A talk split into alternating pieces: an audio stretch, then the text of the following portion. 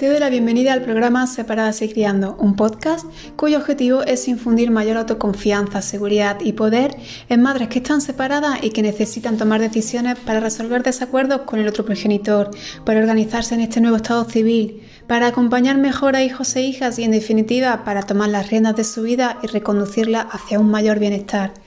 Esto va de divorcio, de empoderamiento, desarrollo personal y de crianza, porque al final niños y niñas son los más afectados en estas situaciones y no por la separación en sí, sino por cómo lo gestionamos los adultos.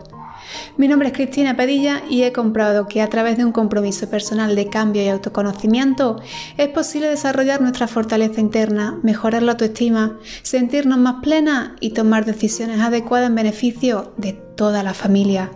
Recordemos que una pareja que se rompe no debería ser sinónimo de una familia rota.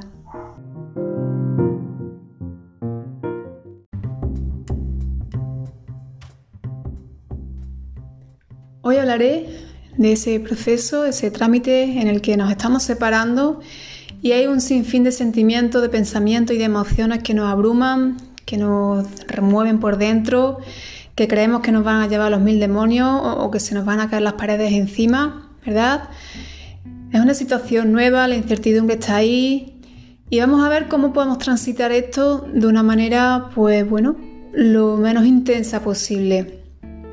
Ya, os aviso que, es difícil, toda situación nueva y además con unos cambios drásticos es, es algo intenso, es algo difícil, pero no por ello imposible de sobrellevar. Bueno, lo primero que hay que tener en cuenta es que sea quien sea que haya dado el primer paso, toca aceptar que esto no ha sido de la noche a la mañana. Es decir, esto no es un mm, hola, quiero el divorcio y ya está. Como decían los chichos, hiciste la maleta sin decirme adiós. No, esto no es así. Esto ya se lleva tiempo sintiendo, se lleva tiempo dándose cuenta uno, una. Lo que pasa es que no queremos verlo porque nos da tanto miedo ese, ese cambio que preferimos no verlo, pero por no verlo no significa que no exista. Entonces llega un momento en que para uno de los dos progenitores es más fuerte el deseo de querer algo mejor que el estar donde está. No se sabe si es mejor o no lo que va a venir después, pero por lo menos no quiere seguir como está hasta ahora. Y generalmente esta persona es la que da el primer paso. Sea porque haya habido una tercera persona, sea porque se haya enfriado la relación, sea porque de repente la... Digo de repente porque antes de tener hijos parece que todos tenemos las cosas muy en común y estamos de acuerdo y cuando vienen los hijos, oye, donde dije digo, digo Diego, ¿no? Y la, de repente la educación pues pensamos cosas diferentes, eh, la forma de criar también. Eh, donde uno se comprometió al principio, pues ahora resulta que mm, no hace nada de lo que dijo. Razones para separarse hay tantas como parejas en este mundo. Lo importante también es darse cuenta de que eso ha pasado, de que eso está ahí y aceptarlo. Ya sé que es difícil aceptar de la noche a la mañana algo así, pero por eso está el trabajo personal, para poquito a poco y entendiendo que eso ya se viene cuajando y sobre todo que estáis al 50% de responsabilidad en esa relación. Dos no pueden si uno no quiere. Y aunque parezca que es él el que ha hecho esto o el que deja de hacer lo otro, tú también estabas ahí. Sosteniendo, acompañando, aguantando, reprimiendo, de la manera en que estuviese, pero estaba. Y esto es algo que quiero remarcar, que una relación es cosa de dos, que una crianza es cosa de dos. ¿Que tú te has querido cargar con todo esto? Bueno, por tus creencias, por tu cultura, por lo que sea. Lo has hecho hasta ahora. Pero no eches la culpa al otro por lo que no ha hecho. Porque él no ha hecho esto porque tú has hecho mucho. Evidentemente que muchas, y yo entiendo, me dicen, es que lo he hecho por los hijos, porque si él dependiese, los hijos mm, estarían siempre con la misma ropa vestidos, mm, irían comiendo lo básico. Si yo lo entiendo que es por, los hijos y, que os ocupáis de ellos. Pero muchas veces nos ocupamos de los hijos y extendemos a la pareja. Esto es lo que yo llamo el síndrome de la gallina clueca, ¿no? Que es muy dado en, mujeres y, en madres que queremos cuidar y proteger a, a todos, básicamente a todos. Y en ese querer cuidar a todos nos vamos dejando de cuidar a nosotras mismas. Por eso cuando de repente viene esta decisión de nos separamos, sea quien sea quien haya dado el primer paso, tenemos que aceptar y reconocer que nosotras también somos parte responsable de esa decisión. Y aquí, bueno, es cuando se despiertan esas emociones intensas, que básicamente son el enfado y la tristeza en un primer plano, porque esas son, digamos, emociones socialmente aceptadas. Eh, mostrar enfado cuando él es el que me ha dejado o cuando se ha ido con otra persona, o, o mostrar ese enfado cuando Mm, es que estaba siempre trabajando y yo para criar sola pues prefiero criar de verdad sola sin él y estar separada y no tener que depender y no tener... La, rabia y el enfado está bien mostrarlo, además se tienda a echar la culpa al otro. Cuando hay rabia casi siempre se suele echar la culpa al otro. Hay otras personas pues que en vez de ese enfado y esa rabia lo que les da y lo que les viene es la tristeza qué va a ser de mí, qué va a ser de nosotros, que yo no tengo trabajo, que no tengo ingresos, que no tengo familia aquí cerca, que, estamos en una ciudad o en un país que no está aquí mi familia. Y, lo primero que aparece es esa tristeza que también está socialmente reconocida. Y aquí puede pasar pues varias cosas. Uno, que te trabaje esa tristeza y esa rabia que la transforme y que vea que lo que hay en el fondo es miedo, o que siga en tu 13 de, porque él es el culpable, porque él ha dicho y él ha hecho y él ha dejado de hacer, y tú te mantienes en ese enfado o en esa tristeza por los siglos de los siglos. Y eso también es lo que va a transmitirle a los hijos. Entonces, voy a hablar del miedo que aparece cuando estas emociones se trabajan. Cuando hay ese miedo, también algo que suele pasar es que como no estamos acostumbrados al dolor y, evitamos a toda costa sentirlo, hacemos uso, en vez de hablar de una forma de corazón abierto, una forma honesta, lo que hacemos es disfrazarlo, pues como he dicho antes, de enfado, porque eso está más aceptado. ¿Y qué hacemos? Tiramos de, chantaje, de castigo, de, silencio, de ahora no te contesto, hacer daño entre los progenitores usando a los menores. Por ejemplo, eh, si es el, el, que ha dado el paso de separarse, pues ella ahora no quiere saber nada de él, no quiere ni que le hable, no quiere ni que pase a ver a los niños, o sea, no quiere saber nada de su ex, porque está tan enfadada, le ha venido quizás tan de sopetón, que repito, nunca de sopetón, ¿eh? pero para que podáis entender, que, no se lo esperaba y es como ese enfado, ¡bum! Se cierra completamente esa, esa coraza. Y ahí el otro puede intentar mediar, hablar, da igual, que ella no va, no va a entrar en razón. Y si eres tú, en este caso la mujer que está en este momento de enfado, de no quiero saber nada de él, de que te está haciendo daño, o bueno, que te está haciendo daño, que tú estás sintiendo dolor. Si estás ahí, acepta esto que estás sintiendo. Acógelo, date el permiso de llorar, de tener permiso de, expresar ese enfado. Ya sabes, yo soy muy partidaria de expresar con el cuerpo lo que con la mente te bloquea. Coger un colchón y, golpear un cojín, o ir al campo a gritar, o, a correr, o a andar, a ir al gimnasio o en casa, da igual. Pero hacer algo con el cuerpo mientras que estáis sintiendo esa emoción. Y si acabáis llorando, pues acabáis llorando. Bienvenido sea ese llanto y esas lágrimas. Pero lo que no podemos pretender es que por una historia de adultos, sean los menores, los que salgan perjudicados. Porque ellos son realmente las víctimas en una separación. Y no por la separación en sí, sino por la mala gestión de los progenitores. Y digo mala sabiendo que no me gustan usar los términos bien y mal y, estas etiquetas, pero necesito decirlo para que lo entendáis. Una mala gestión es cuando no me hago responsable de lo que estoy sintiendo y no solo no me hago responsable, sino que además culpo al otro, critico al otro y además proyecto esto en los hijos. Entonces, cuando te veas en un momento que, has discutido con, con tu ex, que estás sintiendo ese enfado, esa rabia, permítetela. Hay quien me dice, pero es que no quiero que me vean mi hijo llorar, o es que no, no quiero que mi hijo me vean estar enfadada.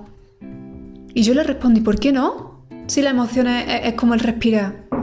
Es algo fisiológico. O sea, las emociones están para ayudarnos a vivir. Son biología, son reacciones bioquímicas que se llaman. Creemos que las emociones vienen de la mente, pero oye, que es que la mente, el cerebro también es biología.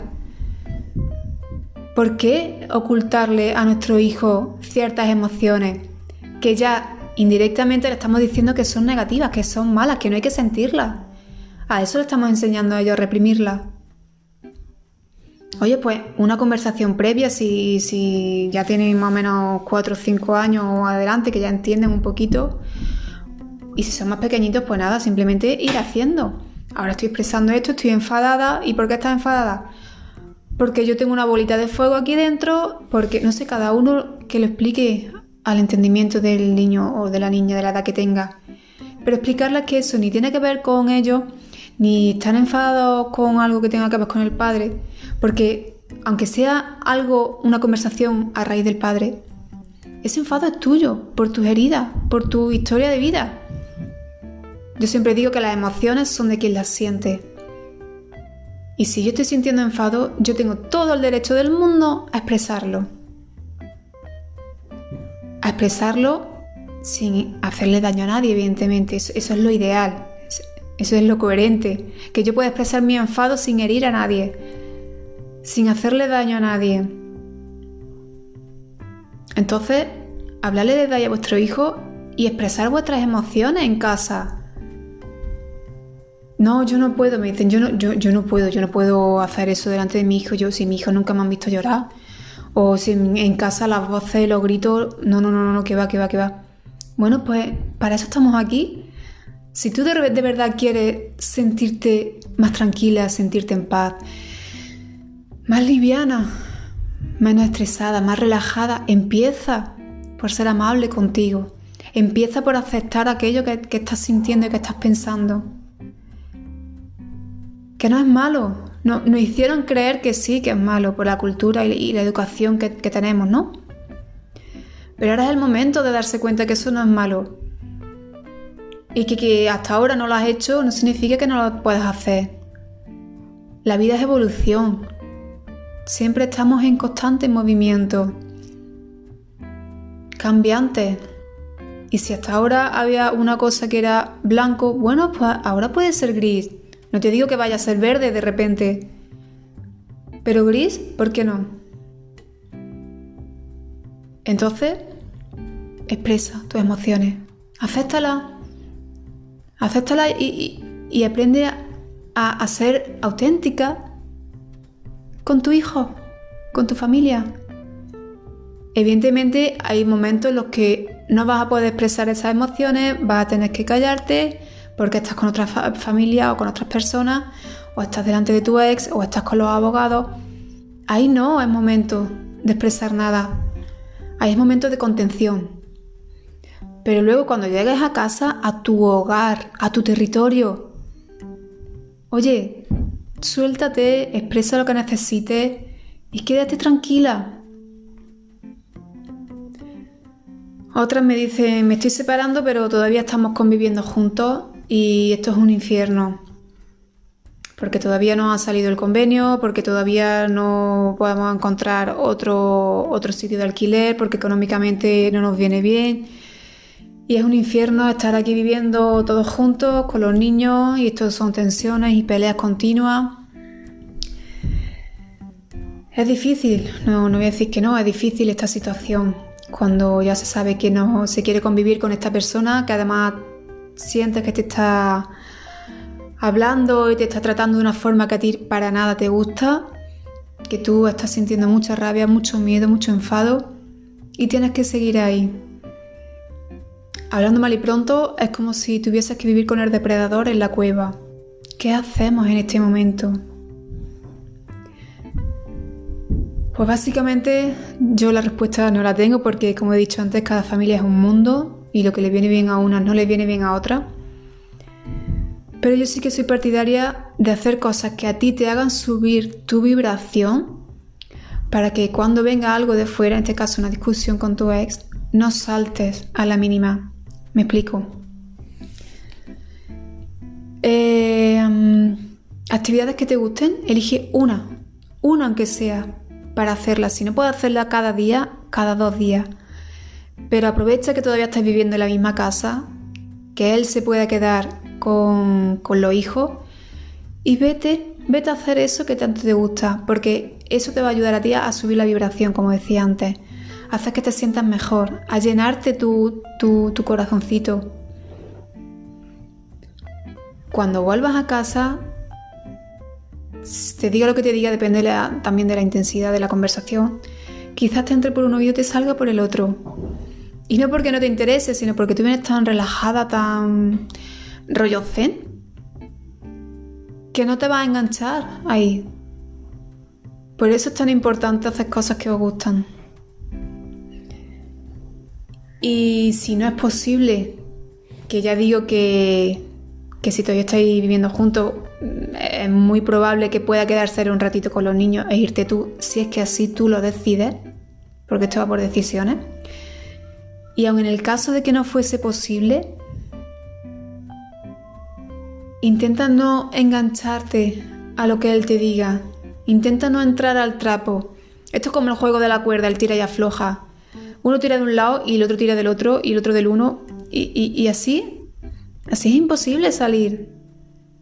Entonces, si tú tienes un poquito más de visión, un poquito más de conciencia, o, de formación, o de estudio, llámalo como quieras, y puedes observarlo desde fuera, aunque sea un poquito, salte de ahí. No, no, no enganches, no cojas la otra cuerda.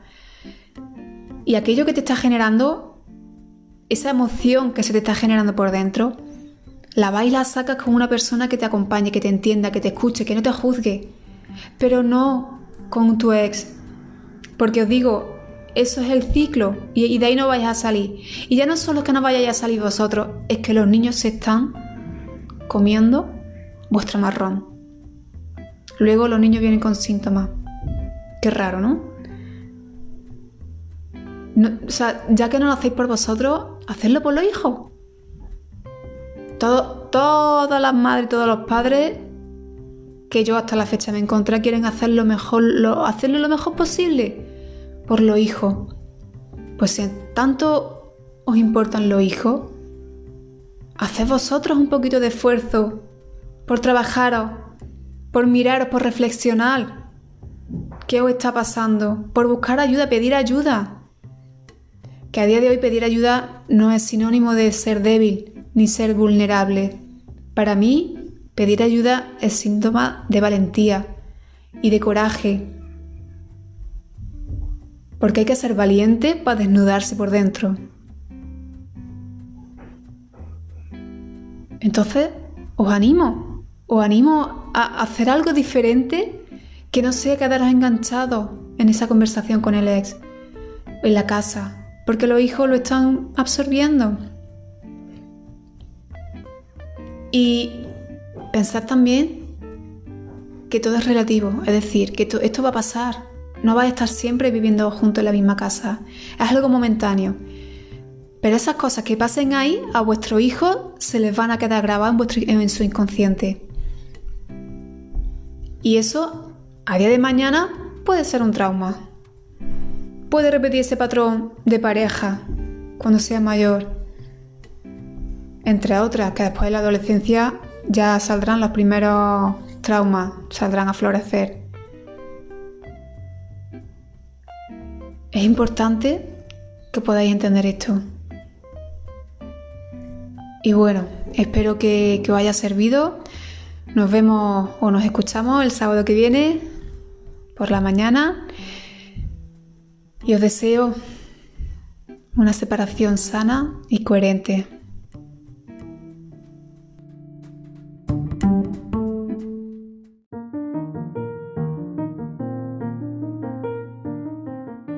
Si quieres unirte a la comunidad de madres separadas que he creado en Facebook, busca el grupo Separadas y Criando y responde a las tres preguntas que aparecen al solicitar el acceso.